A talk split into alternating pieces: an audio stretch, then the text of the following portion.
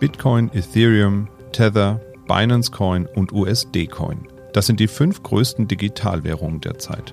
Sie bilden eine Marktkapitalisierung von mehreren Billionen US-Dollar ab und bilden damit die Speerspitze zahlreicher weiterer Kryptowährungen. Doch das war nicht immer so. Im Juni 2013 zählte man gerade mal 26 Kryptowährungen. Vier Jahre später waren es bereits mehr als 30 Mal so viele. Und heute sind es über 10.000, Tendenz weiter steigend. Die Anzahl der Coins, wie man die Währungen auch bezeichnet, hat sich also vervielfacht. Dominierend sind aber immer noch die beiden Währungen Bitcoin und Ethereum, die sich den Großteil des Marktes teilen. Sie machen etwa 65 Prozent des Gesamtmarktes aus. Doch warum gibt es eigentlich so viele verschiedene Digitalwährungen? Was unterscheidet sie und welche davon werden in Zukunft wirklich wichtig sein? Wir sprechen drüber in dieser Sonderfolge Mikro trifft Makro. Mikro trifft Makro. Das Finanzmarktgespräch der DK Bank.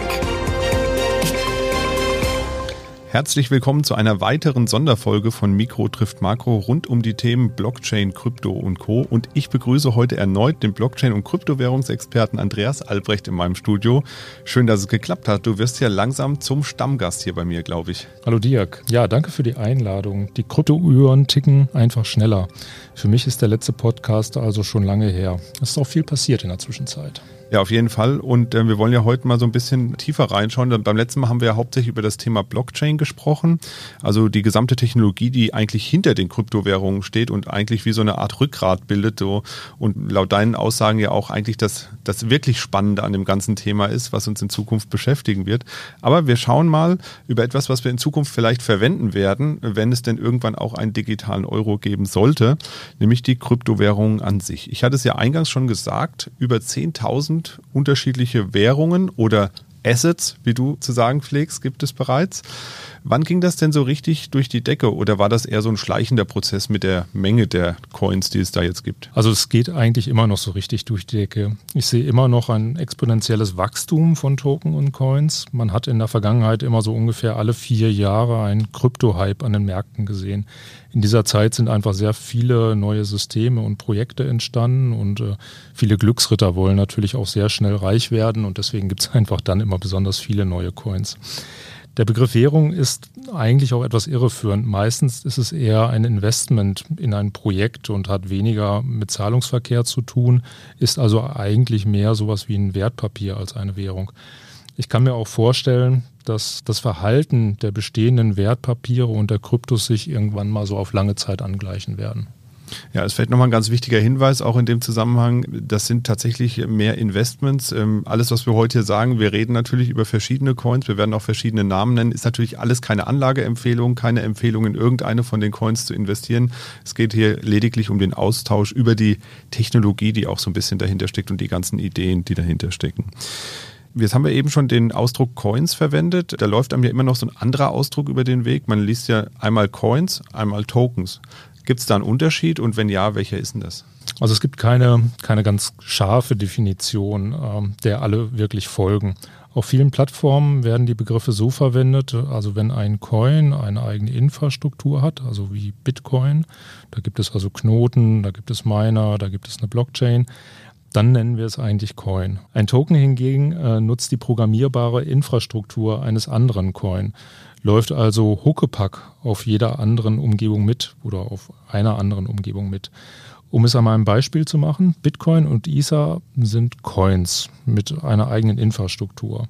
Der Token, Shiba Inu zum Beispiel, läuft nur bei Ethereum mit. Also der Begriff Token und Coin werden aber auch oft irgendwie durcheinander gebracht in in, bei den verschiedenen Publikationen. Also von daher darf man sich nicht ganz so auf diese Definition dann auch wirklich festlegen. Ja. Okay, das habe ich jetzt zumindest verstanden. Also der Coin ist quasi die Basis für den Token in der Regel. So kann man ja, das zusammenfassen. Genau.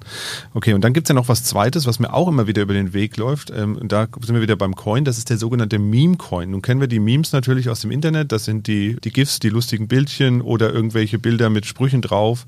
Ähm, was, haben, was haben diese Internetspäße denn jetzt eigentlich mit den Kryptowährungen oder den Kryptoassets zu tun? Genau, also ein, ein Spaß ist es eigentlich meistens nur für die, die als allererstes darin investiert haben. Ne? Also jemand bringt irgendwie einen neuen Token oder einen neuen Coin raus, dann erzeugt er so einen Social Media Hype, irgendwie noch mit bunten Bildern, vielen Posts auf allen möglichen Plattformen und versucht dann eigentlich im Anschluss von den Kursbewegungen, die er selber da erzeugt, zu profitieren. Ne? Äh, also als erstes äh, fiel mir der Dogecoin auf. Ne? Also das war sogar, glaube ich, schon 2014. Äh, damals war er schon in den Krypto Top 10, also war gleich der erste Meme-Coin.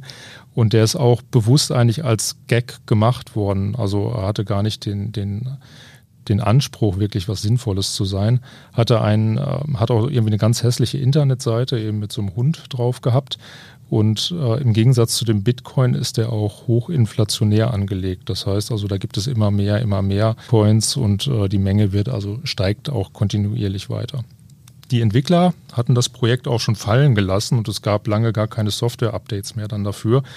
Und dann hat irgendwann Elon Musk es für sich entdeckt und einfach was darüber getwittert. Das führte, führte dann sofort zu so einer Kursexplosion, wie alles, was irgendwie Elon Musk macht, mit Kursen zu tun hat. Was dann eigentlich auch wieder dazu führte, dass die Entwickler auch wieder angefangen haben, was zu tun. Also, dass die Internetseite nicht mehr ganz so hässlich ist und äh, unterm Strich äh, sollte man sagen, also diese Meme-Coin-Sachen, die kann man natürlich äh, beobachten, äh, aber auf jeden Fall sollte man seine Finger davon weglassen, das ist nur zur Unterhaltung da. Ne? Und ähm, wie erkenne ich die jetzt? Also wenn ich jetzt irgendwelche Coins äh, suche im Internet, woher weiß ich denn, was ist ein Meme-Coin und was ist keiner? Sind die irgendwie auch gekennzeichnet als solche oder muss ich das einfach wissen?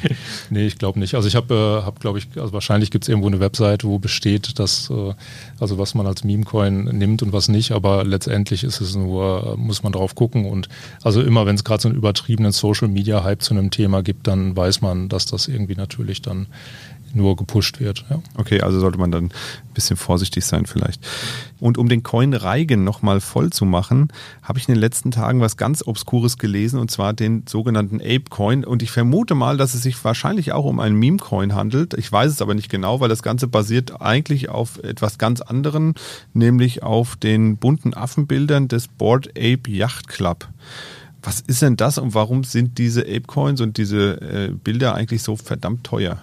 Da sind wir schon gleich wieder bei unserer Definition. Also Apecoin ist eigentlich ein Token, der wieder auf der Ethereum-Blockchain mitläuft. Und äh, die Apes sind, finde ich, ein sehr interessantes Phänomen. Da habe ich noch, wenn ich ehrlich bin, gar keine persönliche Meinung, ob es sich da um das nächste Silicon Valley Technologieunternehmen äh, handelt, was wir sehen werden. Also Yuga Labs heißen die. Oder ob es einfach wieder eine hübsche bunte Blase ist, die da entsteht. Also die Apes sind also erstmal sowas wie äh, das sind NFTs und NFTs sind sowas wie eindeutige Zertifikate auf einer Blockchain. Da gibt es, glaube ich, auch noch eine eigene Folge. Genau, da werden wir nochmal eine eigene Folge genau. zu machen. Und definitiv. Äh, Yuga Labs äh, baut eigentlich ein großes Metaverse-Marketing-Welt da drumherum. Also Metaverse, nochmal ein neuer Begriff, da geht es eigentlich um so eine Art drei, dreidimensionales Internet. Und äh, die bauen quasi eine dreidimensionale Spielewelt und in dieser Spielewelt kann ich also dann Grundstücke erwerben, die kann ich aber eben wieder nur mit den eigenen Coins bezahlen.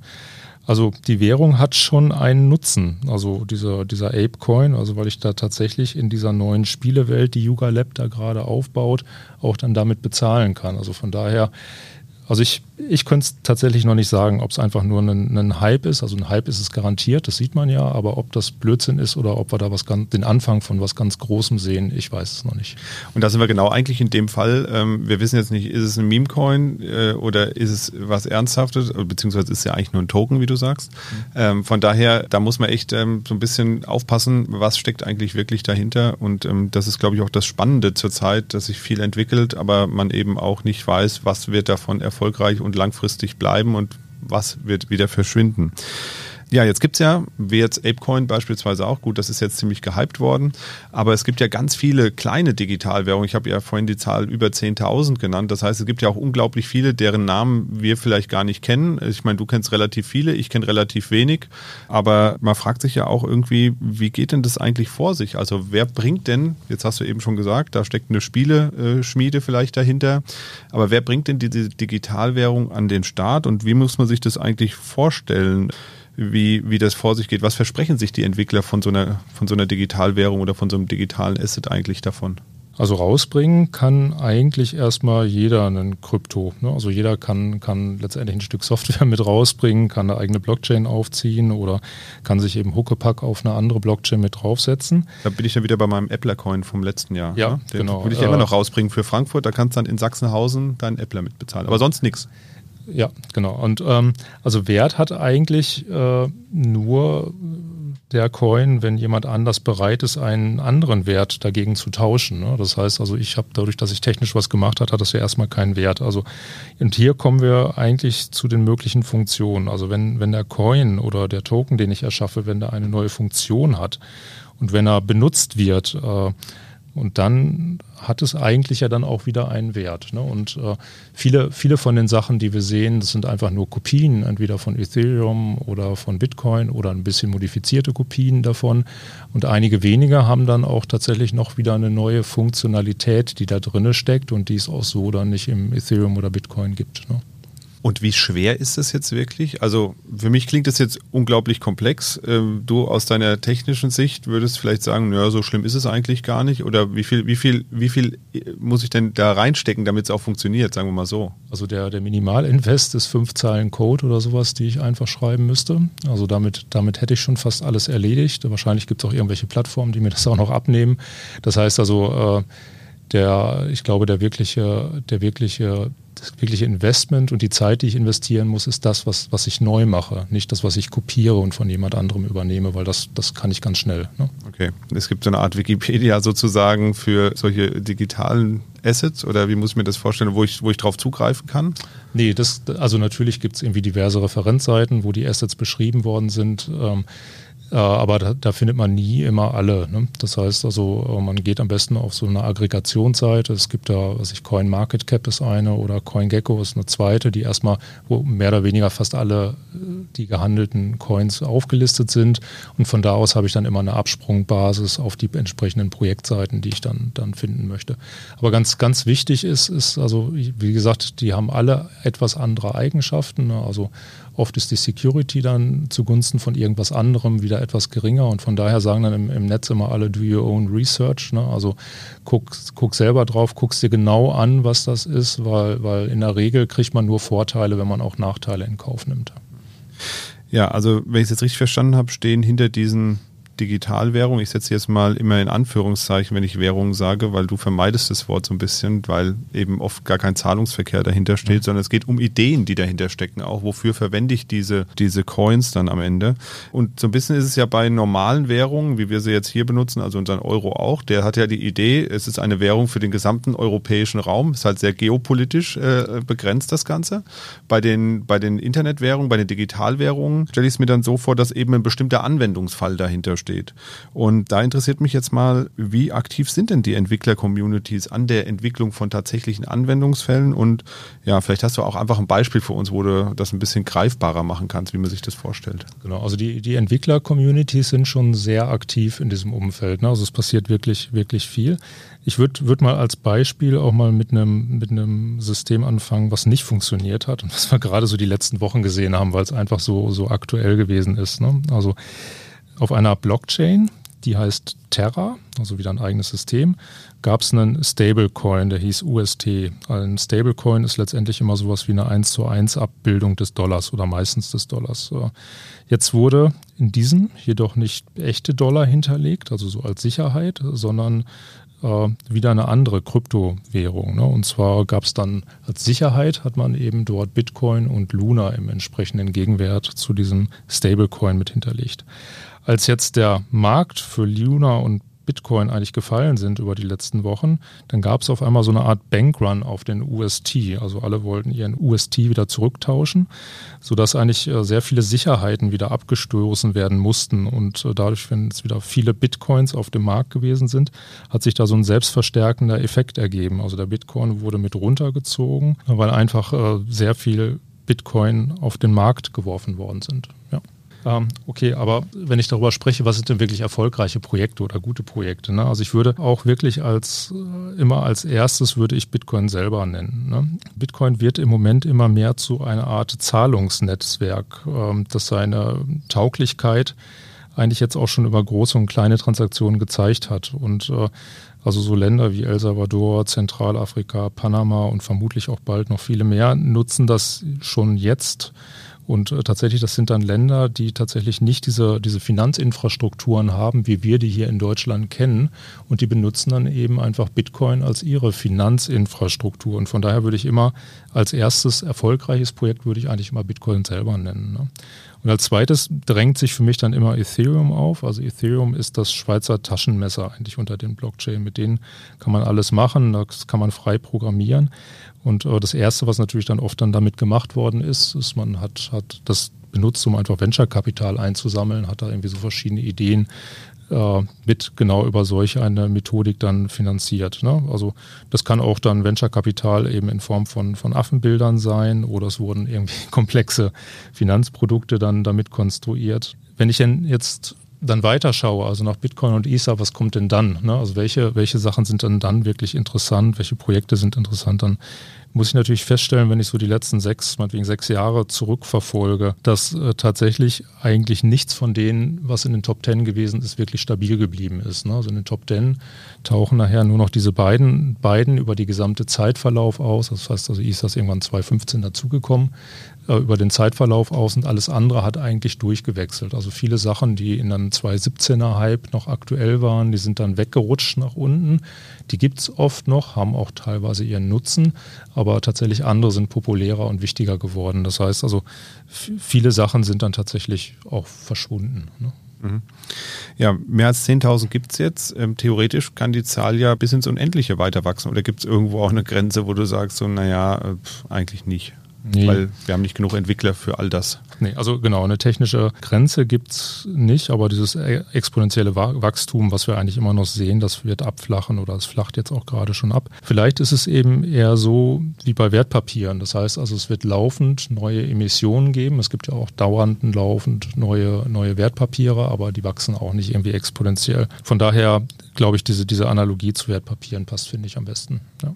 Ja, dann werfen wir vielleicht zum, zum Ende hin langsam ähm, nochmal einen Blick nach vorne. Wie geht's denn weiter mit den Coins und Tokens? Wann werden wir denn die ersten Anwendungsfälle sehen, die sich jetzt wirklich in der in breiten Bevölkerungsschichten zeigen? Weil momentan ist es ja noch so ein bisschen Spielplatz, würde ich sagen, fast. Okay, also ich habe hab natürlich auch keine Glaskugel, aber meine Prognose wäre, dass es wirklich erfolgreich sein wird, wenn sich genau die breite Bevölkerung gar nicht damit beschäftigen muss. Ne? Also Blockchain und Coins ermöglichen ja einen direkten Austausch von Werten zwischen zwei Parteien und das auch rund um die Uhr in einem Netzwerk, das nicht manipuliert oder abgeschaltet werden kann.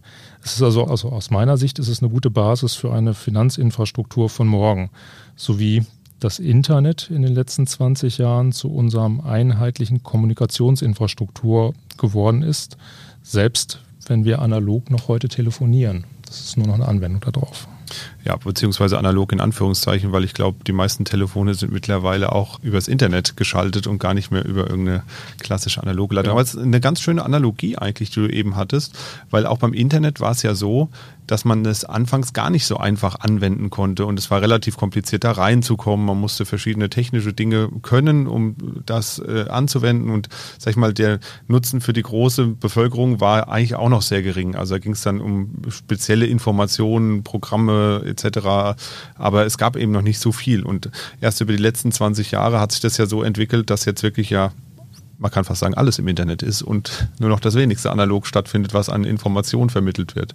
Also von daher ist es tatsächlich vielleicht wie so ein Beginn von etwas. Und dann schauen wir zum Schluss vielleicht nochmal drauf, welcher der Währungen traust du, und da brauchst du natürlich jetzt auch theoretisch wieder die Glaskugel am Ende noch zu, am meisten zu verändern. Ist es dann der Bitcoin, weil da tatsächlich ähm, die Technologie am stabilsten seit vielen, vielen Jahren läuft? Oder ist noch was anderes da, wo du sagst, na, da sollten wir mal drauf schauen?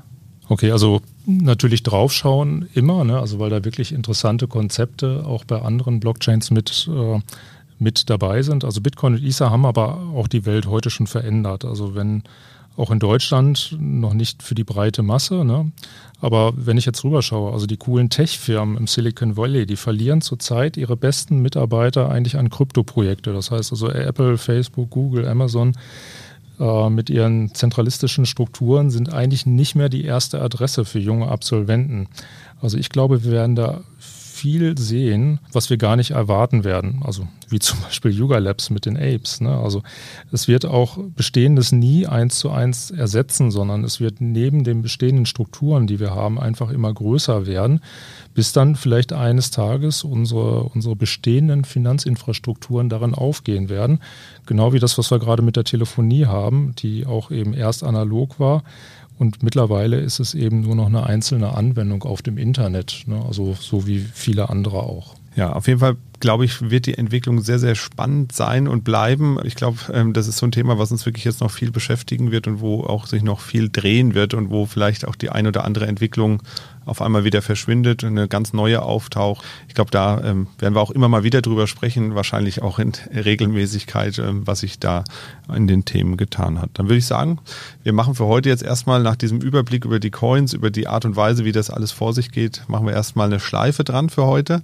Wir hören uns vielleicht nochmal wieder im Rahmen dieser Reihe und ansonsten auch gerne im, im Rahmen unserer normalen Reihen, wenn wir dann nochmal gucken, wo stehen wir eigentlich nächstes Jahr beispielsweise oder übernächstes Jahr.